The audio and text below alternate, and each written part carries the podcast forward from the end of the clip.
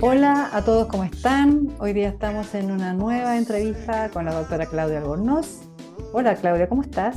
Hola Isa, ¿cómo estás? ¿Bien y tú? Estupendo por acá, gracias. Hoy día vamos a hablar de la contractura capsular. En, algún, eh, en alguna conversación anterior tú nos contaste un poco de qué se trataba, pero ahora vamos a ahondar en este tema.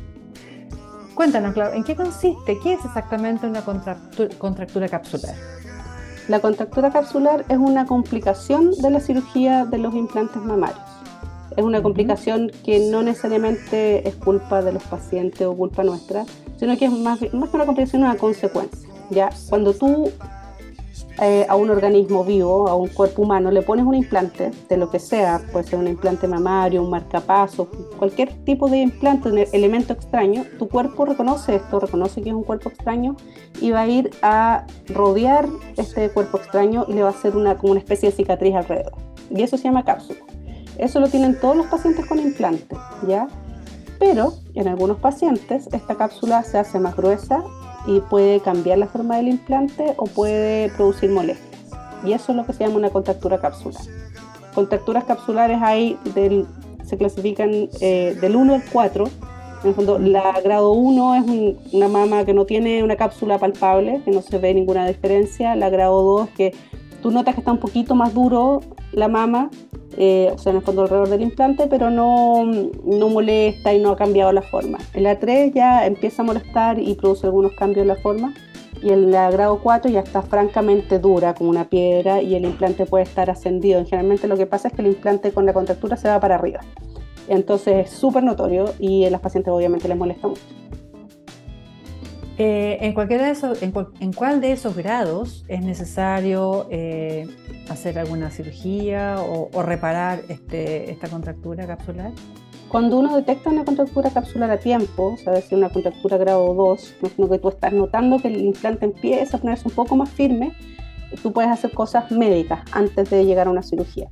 Entonces se usan unos medicamentos que son antiinflamatorios, que en realidad es un medicamento que se usa para el asma, y eh, esa es su indicación, pero que tiene un, efecto fuerte sobre la contractura capsular. Y lo otro que pueden ayudar es la kinesioterapia con masaje y ultrasonido.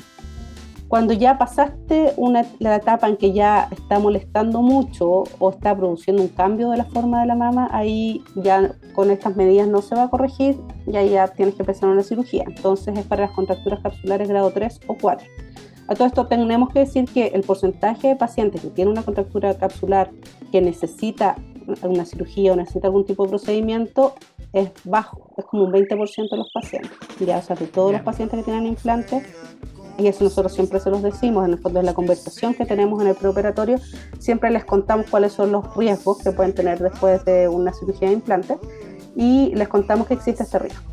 ¿Ya? Por eso lo importante es después estar chequeándote, conocer tu cuerpo, que es súper importante, fijarte que además tenemos que recordar eh, que las mujeres tenemos que autopalparnos las mamas para buscar además otros signos como de tumores, retracciones, cosas así. Entonces, si además tienes implantes, tienes que estar tocándote los implantes cada cierto tiempo para ver eh, que estén bien y ojalá controlarte una vez al año con tu cirujano o tu cirujano.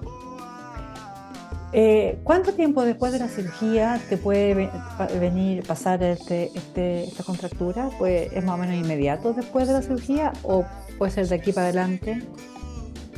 Puede ser en cualquier minuto después de la cirugía. Lo más habitual es que no sea al principio. Ya lo más habitual es que sea después del primer año, como entre el primer y el segundo año, y después como de los siete años para arriba. Em, pero puede pasar en cualquier minuto de tu, de tu vida de implante.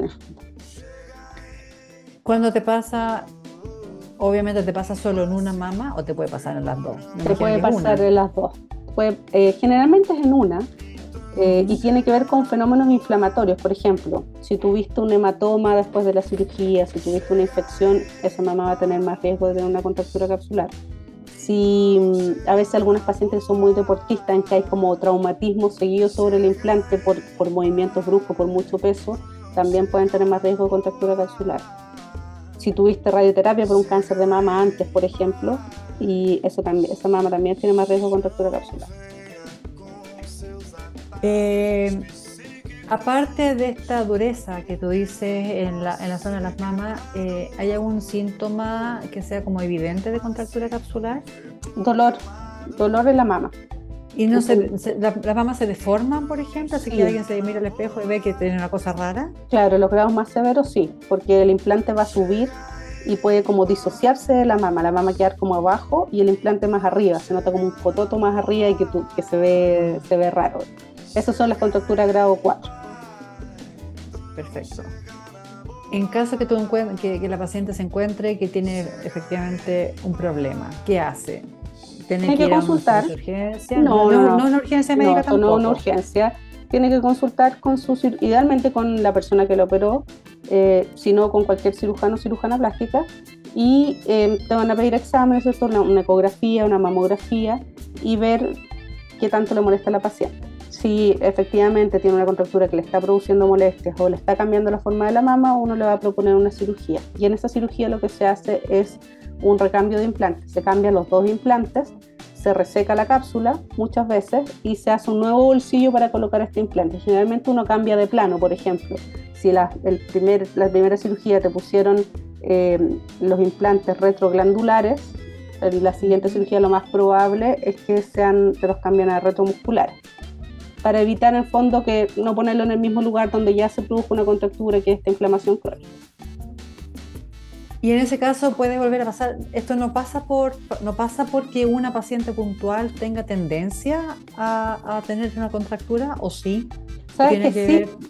Hay pacientes que tienen tendencia a tener una contractura, en el fondo que no pasó nada en la cirugía que explique eh, por qué se produjo la contractura, como por ejemplo que no, no hubo un hematoma, no hubo una infección, no hay traumatismo, pero la paciente igual desarrolla una contractura y le cambian los implantes y vuelve a desarrollar una contractura. Eh, sí pasa. Obviamente ahí uno toma las precauciones necesarias eh, cuando son pacientes que tienen esta tendencia a tener contractura capsular y la paciente no quiere quedarse sin implante, porque hay pacientes que dicen, no, sabes que ya me aburrí, chao, porque no. tengo esta contractura, no queda lata, están lidiando con esto, sáqueme los implantes y arrégleme lo que quiera. Pero otros pacientes dicen, no, yo no puedo quedar sin implante porque en realidad tengo nada de mama, de verdad hay pacientes que tienen muy, muy poquita mama, entonces no puedo quedarme sin implante, así que... Eh, me arriesgo en el fondo a tener esta nueva contractura sabiendo que puede volver a repetirse y en esos casos hacemos un tratamiento profiláctico con estos antiinflamatorios potentes que te decía y con kinesioterapia para tratar de evitar que se produzca esta contractura. ¿Cuáles son las recomendaciones eh, generales eh, después, de lo, después de la cirugía? Como cualquier eh, cirugía de mama, bueno, estas cirugías se pueden hacer en forma ambulatoria salvo mm. que uno en el intraoperatorio vea que la paciente al sacar esta cápsula tenga mucho sangrado, quizás ahí uno lo va a dejar una noche en observación, pero en general se pueden hacer en forma ambulatoria. Eh, y después las mismas recomendaciones de cualquier cirugía de implante mamario, que es no hacer ejercicio las primeras cuatro o seis semanas, eh, un sostén, el uso de un sostén operatorio que, que contenga en el fondo la zona operada, eh, trabajar con antibióticos, ¿cierto? Porque algunas contracturas se relacionan con infecciones y dependiendo si es que eh, queremos hacer este tratamiento profiláctico con estos medicamentos, también podemos dejarte estos otros medicamentos antiinflamatorios potentes. Perfecto.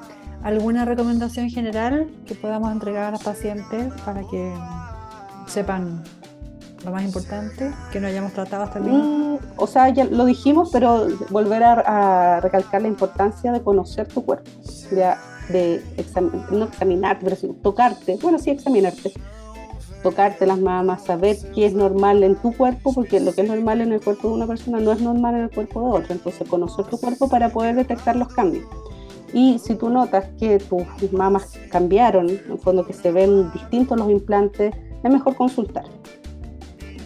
Eh, entonces, eh, estamos terminando este podcast y recordamos que pueden seguir a la doctora en sus redes sociales, doctora Claudia Albornoz, tanto en Instagram como en Facebook. Y visiten el nuevo sitio web www.doctoraclaudialbornoz.cl. Ahí pueden escuchar estos mismos podcasts, pueden leer su blog y saber un poco más de quién es la doctora Claudia Albornoz. Eso, Muchas gracias Isa y nos estamos viendo en otro capítulo de nuestro podcast. Nos vemos en el próximo. Hasta pronto.